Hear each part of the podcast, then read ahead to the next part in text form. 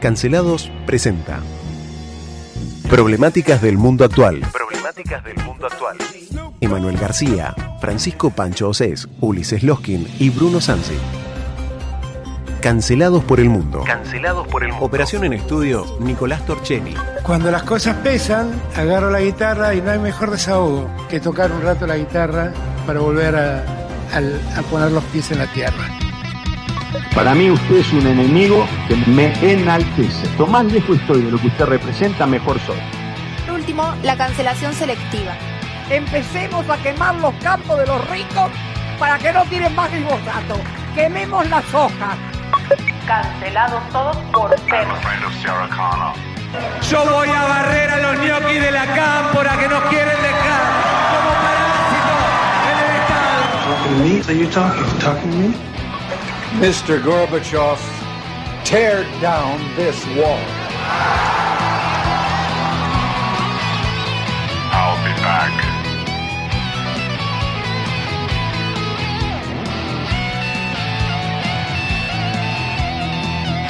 Muy buenas tardes, bienvenidos todos a este jueves 25 de agosto del año 2022.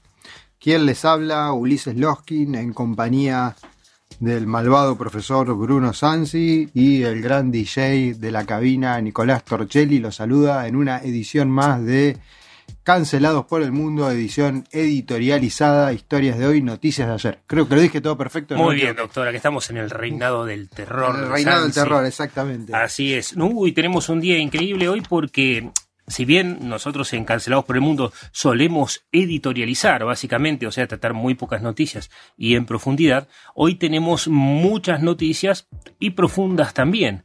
Eh, así que elija usted, doctor. Sí, eh, conmocionado. Eh, bueno, hay el ex jefe de, de seguridad de Twitter denuncia que la compañía ha ocultado deficiencias extremas enormes. Twitter, la del pajarito. La del pajarito, la del ¿qué hace? el, el pajarito. ¿Y Nada, qué, qué deficiencia? El ¿Qué- problema, ¿Qué tiene que ver esto? el problema es así, o sea, ¿Por qué evidentemente lo que es el sistema de seguridad de lo que es la programación, el código de Twitter, permite la filtración de un montón de lo que se conocen como bots o spyware, eh, software que pueden sustraer los datos de los usuarios eh, sin mayores complejidades. Esto viene, sale a la luz, o sea, la importancia de esta noticia, ¿cuál es? Hace unos meses atrás estuvi- estuvimos hablando que Elon Musk, el multimillonario dueño de eh, Space, El de muchas novias y muchos Exactamente, hijos. sí, eh, de Tesla, de SpaceX, etcétera. eh, em, dijo a que iba a comprar. comprar, y dijo que iba a comprar tu- Twitter y firmó un preacuerdo. Los preacuerdos vienen con cláusulas. compra, claro. O sea, vienen, bueno, yo te lo compro, si no te lo compro a pagar en tal y tal y tal forma. Y si rompo ese preacuerdo, me corresponde una multa, una sanción. No se sabe muy bien por qué motivo se echó atrás Elon Musk con la compra. Él había dicho que porque muchas cuentas eran truchas. Claro, hay algo de eso. Y entonces, cuando dijeron eso, los dueños de Twitter le dijeron, eh, pero nos dijiste que la iba a comprar. Entonces, si no la compras, te corresponde, creo que una multa, no me acuerdo si de 40 millones de dólares, una cosa. nada- Una bicoca. Una bicoca. La pagamos mañana con mi jardín. Y bueno, entonces se llevó a la justicia esto, o sea, y esta es una de las discusiones, o sea, de las cuales Elon Musk pretende argumentar por las cuales este contrato que se habría firmado y esta multa y lo demás no le correspondería. Yo la verdad no uso Twitter, no, no es tuitero. en lo absoluto. Me parece de- dentro de lo que son las redes sociales de lo... Es la más dolorosa. ¿Por qué? Y porque es la que la gente aprovecha y descarga toda la basura de forma inmediata. O sea, es como una gran cloaca. Es un vómito mediático. Ajá. Pero en serio, vómito en el sentido de que sale, eh, te viene el reflujo del fondo del corazón o del cerebro o el órgano que corresponda, doctor, usted me corrija, y la gente dice cualquier cosa. Pero que Se no tiene los mecanismos de, de control de publicaciones como, por ejemplo, otras redes sociales. No, no, no, no tiene mecanismos. Eh, de hecho, uno de los problemas que hablamos el año pasado uh, fue que a- al expresidente norteamericano Donald Trump eh, cancelado. lo cancelaron y él dijo, pero entonces, ¿se hacen cargo o no se hacen cargo de los contenidos? Porque cualquier mensaje de odio que haga sentir mal a una persona, cualquier insulto, entonces si se hace cargo es Twitter el responsable, no solamente quien lo emitió. El medio tiene que ver, ¿no? Este es uno de los grandes problemas que, o sea, aparecen eh, acá con el tema de los tweets y los retweets, que evidentemente la gente reproduce un tweet que se tiró al aire y cuando se ha pedido por alguna cuestión judicial o algo quitar de circulación determinada información, resulta prácticamente imposible por estos retweets constantes que se vienen dando. Aparecen cada tanto, ahora con toda esta chicana política que se da sobre todo en la agenda nacional, un tuit de algún político de hace un par de años atrás que se ve que la gente guarda o, no sé cómo harán, tendrán una especie de enciclopedia de los tweets y un tuit actual y se comparan y, estas cuestiones. Y claro, porque el tema es que como la gente escribe sin pensar y evidentemente la gente en general, en algunos países no, pero por lo menos en el nuestro, esto de denostar al otro, hacerlo percha por Twitter, hablar mal, mentir, meterse con la familia, eh, evidentemente no hay el suficiente castigo para que evite ese tipo de comportamiento. Es como decía Mike Tyson sobre el Twitter, sobre el Twitter, no, sobre las redes sociales. Decía, en realidad la gente dice lo que quiere porque alguien no le pega un puñetazo en la cara. Porque si estuviera frente a frente no le dirías esa cosa al prójimo. ¿Sí? Lo que el sentido de estas redes sociales me da la sensación, yo he sido víctima de, muchas eh, en ese sentido y eh, te puedo decir que eh, la gente no está acostumbrada a tratarse bien y lo que no entiende también, y ese es un mensaje para todos mis fanáticos y detractores, que hay que hacerse cargo judicialmente de las cosas que uno dice. Exactamente. Entonces es como publicarlo en un diario. Vos lo dijiste, lo vieron tantas personas. Difamación, clac. Pasa que la gente eh, lo toma de una forma más liviana, digamos. Sí, sí, sí, sí. Bueno, y esto el Twitter se presta mucho para el scratch y lo demás. Exactamente. bueno, pasamos de noticias, cruzamos la cordillera. Para, para que te cuento, te cuento. ¿Sabes cuántas personas tienen en Twitter en manos los datos de todos los usuarios? ¿Cuántos? 7000 empleados. O sea, muchísima gente puede vaciar eso. Y es más, te cuento otra. Te cuento otra. Eh, el presidente, bueno, el primer ministro de la India obligó a Twitter a tomar como empleado a un espía. Y eso fue en un momento de manifestaciones. Así que parece ser que este, está Indiana Jones ahí buscando los Twitter ajenos. Este, pareciera ser que eh, se utilizaron esas informaciones para reprimir y para perseguir a la población. Este es uno de los problemas de Twitter que eh, está diciendo el señor, no me acuerdo, tenía un apellido medio ucraniano, ¿no? Eh, Sarko, Surco, no me acuerdo. Eh, que es un ex hacker. Yo digo, Satsko. Satsko. Una cosa, hay que tener cuidado primero cuando contrata uno a un hacker, pero segundo cuando lo despide. Y cuando lo despide. Sí. Bueno, cruzamos la cordillera. Vamos a eh, una noticia que viene del país vecino, Chile. Detuvieron al líder. ¿Qué es eso? ¿Qué nos pusieron aquí? ¿Este es chileno o una de Far West? Una, ah, está bien, está bien. Yo ya lo veía ahí. Detuvieron al líder de una organización radical mapuche, bien, que se atribuyó varios ataques en el sur de Chile. ¿En serio? Esto es algo que nos toca de cerca porque, bueno, la conflictiva con esta gente que se autodenomina mapuche, nosotros la vimos de, de, cerca, de la CAM, ¿no? De vuelta, de vuelta, yo acá resaltaría el, título, o sea, pero bueno, acá el, título creo que está bien porque dice Organización Radical Mapuche, no sé si la palabra Yo la sacaría. Eh, no, en realidad, eh, yo te cuento, mira, lo, vamos a escuchar ahora. Este señor... Héctor eh, Yatul. Exactamente, yo sí lo estuve googleando y mirando su Twitter no, mentira, no, no mire el Twitter, pero es de la CAM, de la coordinadora Arauco, Arauco exactamente, que ellos niegan el Estado de Chile. En este momento recordemos que siendo Boric presidente, el sur está militarizado, está bajo eh, ley marcial, digamos, en este momento no rigen los derechos constitucionales porque eh, hay una militarización de la región y este señor eh, lo podemos escuchar. Yo levanté una entrevista que le hicieron, es un señor muy instruido. Eh, debe ser el audio número 3, si no me equivoco, Nico. Y lo escuchamos al señor este hablar en un programa chileno. Nosotros planteamos, ya, por ahora, crear las bases donde se siente un proceso de liberación de la nación mapuche. O sea, si nosotros luchamos por la reconstrucción nacional mapuche, la reconstrucción de la nación mapuche, es porque estamos apostando a que nuestro pueblo vuelva a ser la nación mapuche. Aquí habría que hacer un enlace, ¿no? Con, lo, cómo nosotros entendemos el conflicto actualmente. Retomando esto de la reivindicación territorial que choca de frente con los intereses de gran capital y en donde el Estado salvaguarda los intereses de los poderosos. Por lo tanto, cuando usted me pregunta a mí qué es nuestro enemigo histórico, nuestro enemigo histórico ciertamente es el sistema capitalista y el Estado capitalista que está implantado en la territorialidad ancestral con las políticas extractivistas y todo el impacto medioambiental que esto provoca, eh, sobre la base de la explotación de los territorios, es decir, la usurpación territorial que no ha sido reconocida, no ha habido ahí un punto eh, claro respecto de cómo abordar el conflicto desde la perspectiva del territorio, las tierras.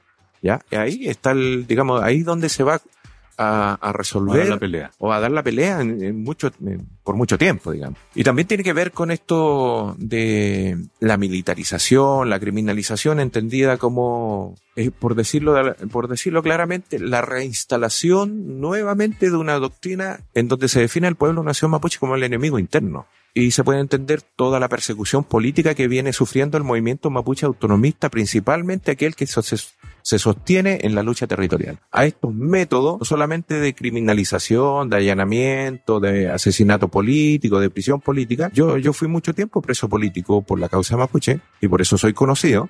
Claro. Porque son las forestales el enemigo del pueblo Sí. nación mapuche, dejémoslo claro. Es parte de la, de la reivindicación mapuche, las quemas de las que estábamos hablando, de camiones, de bosques, de forestales, etcétera, es parte de, la, de los métodos utilizados. Bueno, en la CAM, a la hora de, su aparición, en el marco de las reivindicaciones territoriales, aparece también en escena un tipo de accionar Lumaco. Claro, la acción directa, digamos, como un método para eh, eh, agudizar contradicciones con el gran capital. Estas acciones que nosotros llamamos de autodefensa y de sabotaje en contra del gran capital.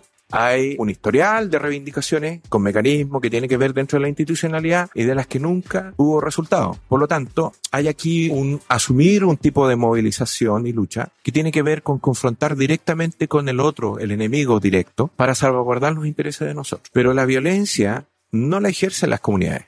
La violencia la ejerce el Estado y el sistema toda vez que defiende a ultranza los intereses del gran capital. De lo que se trata acá es que se vuelve a reinstalar un tipo de doctrina en que el Estado es responsable de la militarización, de la persecución, del exterminio. Bueno, antes que nada le, le mandamos un gran saludo y un gran abrazo a, a todos los integrantes de la comunidad de la nación mapuche, ¿sí? de la nación tehuelche también, que creo que poco tiene que ver en general esta, los integrantes de estas comunidades con gente como la que escuchábamos hablar recién. No, y de ¿No? hecho, de hecho él lo Eh, dice, ¿eh? dicen que son una facción, pero quieren su nación para dominar a todos. Claro, acá hay un concepto erróneo, o sea, hay una confusión entre los que son los conceptos básicos de nación y Estado, justamente. O sea, cuando hablamos de Estado hablamos de una organización política, bien, que integra a una población dentro de un territorio, bien, bajo una autoridad que es, es gobernada por un gobierno que es elegido, por un lado. Eso vendría a ser un Estado. Pero una nación, eh, que es un concepto histórico, que hace referencia justamente a un conjunto de personas que comparten o que tienen en común una historia en común, una lengua, tradiciones, culturas. Bien, por ejemplo, uno puede ser parte de la nación gitana o de la nación judía y no necesariamente estar dentro del Estado, bien, o dentro de determinado país o de dentro de determinado territorio y sin embargo seguir perteneciendo a una nación. Creo que estos conceptos los, no los deja en lo absoluto claro el quien estábamos eh, escuchando hablar, que acá lo voy a buscar el nombre. Sí, lo, lo- Este, lo que sí quería decirte es que Héctor ellos... Yatul. ¿sí? Exactamente, que acaba de ser detenido en Chile. Ellos hablan de la Mapu, hablan del el territorio mapuche, que es un territorio que ocupa. Yo no creo que tengan éxito, ¿sabes por qué? Porque ocupa parte de Neuquén, La Pampa, Buenos Aires, y yo no creo que los políticos neuquinos estén muy de acuerdo con esto, y de Río Negro también. Entonces, ellos quieren eh, retrotraer la frontera hacia atrás, no todos, este grupo específicamente, y se quejan, la verdad que lo escucho y pienso en un pasillo de la Facultad de Humanidades con pibes tomando mate, recién tiernitos metiéndose en las cuestiones sociales y hablando de la criminalización de la protesta, también lo escuchamos acá con los delincuentes que tenemos en la provincia, este, la lucha territorial, eh, la acción directa, eh, ¿Qué es un eufemismo, doctor? Dígame. No, no, yo, yo voy, a, voy, a, la acción directa. A mí me recuerda, había eh, acción directa era un grupo de anarco-punk de la década del 80 eh, que yo supe escuchar en mi época de adolescente. No, no puede ser. Esas cosas sí. Sí, yo escuchaba, sí, escuchaba oh, de todo. y. Nico, sacame de acá, por favor. pero nada, a ver, la acción directa ha quedado demostrado a lo largo de la historia que no, no tiene efectos políticos a largo plazo. A ver. Eh, Pero la acción directa, ¿qué es? Acción directa es esto, ¿no? Tomar una acción o sea, eh, de acción, ¿no? Acción en lo concreto. Quemar un camión, ¿es acción directa? Es, es acción directa, sí es eso. Tirarle tiros a una persona y matarlo, es acción directa. De esa manera combatimos al capital, exactamente. O, pero está atrasado este muchacho. Pero está atrasado 100, 100 años, me hace acordar a los... 150. Eh, sí.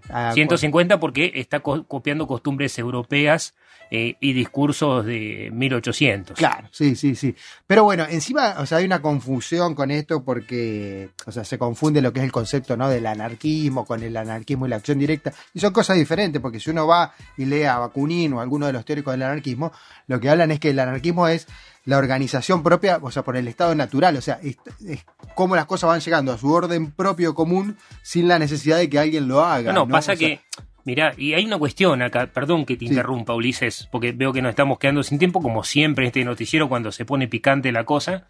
Este, y la, la cuestión por ahí, también pasa por otros lados. A ver. Sí, perdón. porque el orden, porque lo que, lo que propone, lo que propone la teoría anarquista en sí, que es muy interesante, muy poética. Pero este no es anarquista. No, pero estos se creen anarquistas por hacer No se cree anarquista, quiere quedarse con las empresas quiere quedarse con, el, con, el, tráfico de madera. Él, no quiere el gran capital, quiere el pequeño capital para él. Exactamente. O sea, y hay una cuestión que es la se va a discutir en apenas semanas la nueva constitución chilena y la detención de esta persona va a generar contradicciones, como dice él, tan grandes que es muy probable que la misma constitución rebote, no solo por las encuestas, sino porque propone una contradicción, que es respetar las leyes ancestrales, eh, de los grupos originarios, digamos, en este caso el grupo mapuche, eh, y que convivan con las otras. Pero, ¿cuáles son esas leyes? ¿Quién las manda? Porque que yo recuerde eh, significa tener esclavos, que yo recuerde significa que el papel de la mujer no vale dos pesos, o sea, significa robar, significa cruzar la frontera saquear, significa ser malón, o sea, ¿qué es lo que es esta cuestión de la ley que reclaman? Y el territorio ya sabemos cuál es. Ahora, lo que te propongo y esto para compararlo con Argentina, porque son, ya pasaron 18 minutos, este, y tenemos mil cosas todavía. Otro país vecino. No, no, sí. No, no. Te propongo escuchar lo que dice la ministra pro-indigenista de izquierda de Chile, la señora Isquia Siches, que fue a hacerse la amiga de los mapuches y la corrieron a balazos.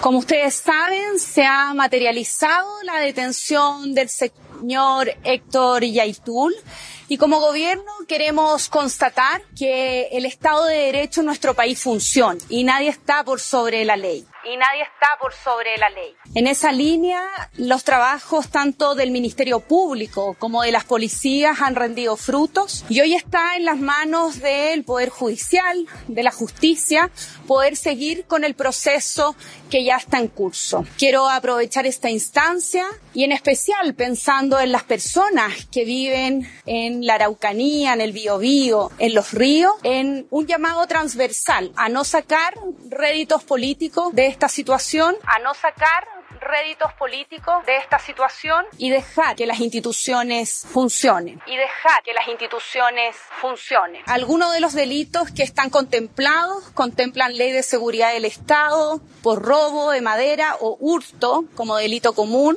así también usurpaciones violentas. Quiero reiterar el llamado transversal a todos los sectores a tomar con prudencia estos anuncios, a un llamado a la calma, a la tranquilidad. Nuestro gobierno está activamente trabajando, recordar que existe un estado de excepción constitucional vigente en las regiones de Araucanía y Biobío y como gobierno estamos tomando todas las medidas preventivas para que los procesos eleccionarios se vivan con naturalidad, como también el transporte y la eh, vida común de las personas que viven en estos territorios. ¿Es pro indigenita la, la, la ministra? Y de izquierda. Pero les tiró con un discurso, les dio con todo, básicamente. Es que es una izquierda moderna, es una izquierda que llegó al poder y se dio cuenta que tiene que pagar cuentas. Ah, claro, está bien. Y entonces está bien que la hayan corrido a tiro, porque le, no, de pro bueno, ella se transformó de, en el enemigo. De pro indigenista no. Estuvo toda la vida pro indigenista. hasta que llegó al poder. Hasta que, y la corrieron a tiros de verdad, ¿eh? O sea, atacaron la caravana este, tuvo que salir corriendo, incendiaron todo y ahora Lo... capturaron a este muchacho y te tengo que decir una cosa, yo escuché mucho más de la entrevista que pasamos a este lonco, como ellos lo llaman, un tipo con mucha educación, ¿eh? amplios conocimientos de sociología, filosofía, pero bueno, con un, como digo yo, con un bolsillo muy hambriento de... Eh, juntar poder y dinero en base a esos discursos confrontativos, como conozco muchísimos acá también. Sí, sí, sí. Lo interesante de esta zona, para los que nos conozcan, es que es una zona de gran explotación de madera y hay un gran problema con lo que es el tráfico ilegal de las maderas. O sea, se van, corren a las empresas que están trabajando ahí y eh, hacen tráfico de, de sí, madera. Y exactamente, la roban y la venden ellos, este, un poquitito más barato, o te obligan a comprarla mediante la fuerza. Si no, te queman. Nadie Este, está por sobre la ley. Nadie clarísimo. está por sobre. O sea, más claro y imposible. Che, ¿no puede venir un racho, un rato de Seiches para Argentina? Claro, sí, sí. Porque estaría recontrapiola que nuestro poder ejecutivo nos diga que nadie está por sobre la ley. ¿No? Y estaría espectacular. Sí, por que- ejemplo, nadie está por sobre la ley, por ejemplo, que también implica la división de poderes, la, se acorde a la Constitución, la división de poder acorde a la Constitución y dejar, por ejemplo, a el normal proceso de derecho a, a alguien que puede estar sujeto o no. Y recordemos que el martes habíamos empezado con este tema de la democracia, ¿no? Poderes separados, ejecutivo, legislativo, judicial en Argentina y eh, este llamado violento que han hecho algunos grupos, el peronismo se declaró en estado de alerta y movilización, ¿sabías? Sí. A partir de ahora. Hablando de esto de democracia, así un pequeño paréntesis, Estados Unidos repartiendo pequeñas dosis de democracia por el mundo. Eh, Bombardeó Siria. claro, bombardeo. Bombardeó, perdón, perdón. Pequeñas, peque- eh, una bombardeo unas pequeñas posiciones de unas de milicias proiraníes repartiendo pequeñas dosis de Eh, que son antidemocráticos. Esas milicias proiraníes yo las investigué, no sé si tenés el nombre ahí, es básicamente son afganos que se han tenido que mudar a Irán y eh, el trabajo que han encontrado fue de fuerza de choque. Entonces el Estado iraní los arma y los manda a otros países para no ser directamente responsable de las acciones armadas que ellos cometen. Fate Minuyun. Minuyun. Fate Minuyun. La Minujín, la Marta no, Minujín. sí, no sé, nada. La Marta le decimos Bueno, acá en Argentina. Pero bueno, sigamos Sí, con lo que esta tenía. No, y entonces estábamos hablando de esto de eh, dejar a las instituciones y el estado de alerta y movilización que eh, decretaron en este momento, en un momento de altísima conflictividad social. Muy, muy peligroso esto que está pasando. Siempre decimos nosotros en el programa los momentos de crisis, los momentos de pobreza, los momentos en los que la ley no funciona como tiene que funcionar. Me refiero a la justicia no como institución, sino a la justicia cotidiana, ¿no? Cuando vos ves las grandes injusticias en la calle, son momentos aptos para el fascismo, para el autoritarismo, para las dictaduras. Sí. Y otra cosa, cuando eso pasa y vos le preguntas, y yo he entrevistado personas que han estado en dictaduras, he ido a lugares con dictaduras, y la gente no se da cuenta que eso está pasando ahora. O sea, cuando vos los entrevistás, ¿sí? como he ido a un lugar con una dictadura y vos hablas con ellos, ellos no se dan cuenta que después cuando sus hijos lo estudien, eso fue una dictadura, porque les parece medio normal debido a todo el lío que hay. Y el presidente Alberto Fernández eh, se manifestó a favor de Cristina Kirchner y en contra del Poder Judicial. Si él hubiera escuchado a Isquia Siches, su colega chilena, y él juntó inclusive firmas de Petro y del presidente de Bolivia para atacar al Poder Judicial argentino anoche. Una cosa impresionante. ¿Y sabes qué? Habló del tema de Nisman. Nadie en la Argentina piensa que Nisman se ha suicidado. Nadie, absolutamente nadie. La primera que no cree que se ha suicidado es Cristina Fernández de Kirchner. Cristina Fernández de Kirchner ha dicho públicamente dos cosas que increíblemente la oposición no le pide más explicaciones. Lo primero que ha dicho fue que ella no tiene ninguna duda que a Nisman lo mataron. Primero dijo que era un suicidio, pero al día siguiente dijo que no tiene ninguna duda que lo habían matado. Y dijo algo más grave, dijo que lo mató una guerra entre servicios de inteligencia. Y la guerra de los servicios de inteligencia es una responsabilidad del Estado, no es una responsabilidad ni mía, ni tuya, ni de los ciudadanos. Los que tienen servicios de inteligencia a su cargo son los que gobiernan. Los que tienen servicios de inteligencia a su cargo son los que gobiernan. Con lo cual ella tendría que estar explicándonos de qué nos habla cuando nos habla de una guerra de servicios de inteligencia. Sin embargo, nadie le pide esa explicación. Absolutamente nadie. Con lo cual ella tendría que estar explicándonos. Nadie en la Argentina piensa que Nisman se ha suicidado. No, no, Nico, no, no era este audio donde él le pedía explicaciones a Cristina Fernández de Kirchner de por qué sus servicios de inteligencia habrían matado a Nisman. No, no, no, me, me refiero al otro audio de Fernández, en el que dice todo lo contrario. Si alguien está pensando que hay alguien pensando en matar al fiscal Luciani, yo honestamente lo que le regalaría son algunos tratados de derecho penal. Creo que de ese modo... Lo- no, no, al juez Luciani, al fiscal Luciani. Algunos tratados de derecho penal. Porque por mucho que grite justicia o corrupción, dijo un sinfín de disparates jurídicos. Un sinfín de disparates jurídicos. Realmente alentar la idea de que le puede pasar al fiscal Luciani lo que le pasó a Nisman. Miren, hasta acá lo que le pasó a Nisman es que se, se suicidó. Lo que le pasó a Nisman, miren, hasta acá lo que le pasó a Nisman es que se, se suicidó. Hasta acá no se probó otra cosa. Yo espero que no, que no haga algo así el, el fiscal Luciani, que... Yo espero que no, que no haga algo así el, el fiscal Luciani. Pasó a Nisman es que se, se suicidó. Y yo todavía aspiro que la justicia encauce esta situación. ¿Qué pelote? Me, no entendí nada. Porque vos lo sentís un poco contradictorio. Claro, un poco. un poco contradictorio, vos lo votaste, Nico, ¿eh? Este, un poco, sí, un poco bastante. No se entiende, ¿no? Bueno, lo que pasa es esto. Eh, ahora eh, está en la picota Cristina Fernández de Kirchner y no pasó nada grave en Argentina, más allá de la crisis cotidiana, que es terrible, de unas dimensiones inconmensurables. Mañana le contamos de Brasil con Jairo Fernández, dejamos el audio para mañana. Eh, lo, que, lo que pasa acá es que prácticamente está sugiriendo eh, que eh, Luciani se podría suicidar y que nadie lo mataría porque es un inútil. Eso básicamente está diciendo. Pero por otro lado, también lo escuchamos decir que responsable de la guardia, de la custodia de los jueces y de los fiscales es el mismo Estado. Y en este momento, ambos, antes, Nisman y ahora, dependen de Aníbal Fernández. Ajá. Entonces, y otra cosa, y esta mañana le dijeron a la vocera presidencial y ella ratificó, o sea, dijo que tiene razón el presidente Fernández, que no hay otro dato que Nisman se suicidó. Y eso, te digo acá, como historiador, mentira absoluta. Pero mentira comprobada por la justicia.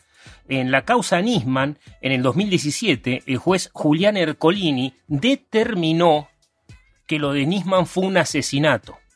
¿Sí? Más de 24 peritos de gendarmería avanzaron, desestimaron la investigación anterior por improcedente y por haberse centrado en una hipótesis de suicidio, ¿sí? Este, y obviamente, esto es la decisión de un juez, así que se mandó a la Cámara. Y el último día de mayo del año 2018, la Cámara dijo que Julián Ercolini tenía razón. Martín Iruzún y Leopoldo Bruglia ratificó que Nisman fue asesinado. Y es más, después de haber presentado y en relación a la denuncia que presentó con la presidenta, contra la presidenta. Tanto es así que Lagomarcino hoy está procesado por partícipe necesario. Él participó en el asesinato. Eso es mecánico, es literal. El arma era de él, él teóricamente se la dio. No está procesado por participación en un suicidio. No. No, no, no, en un asesinato. Y te cuento, los custodios que dependían de el Ministerio del Interior, de Seguridad y Casa de Gobierno, los custodios están procesados también por, primero, incumplimiento de los deberes de funcionario, ¿sí? De, de los deberes, o sea, no vigilaron Nisman, dejaron zona liberada, y por encubrimiento de asesinato.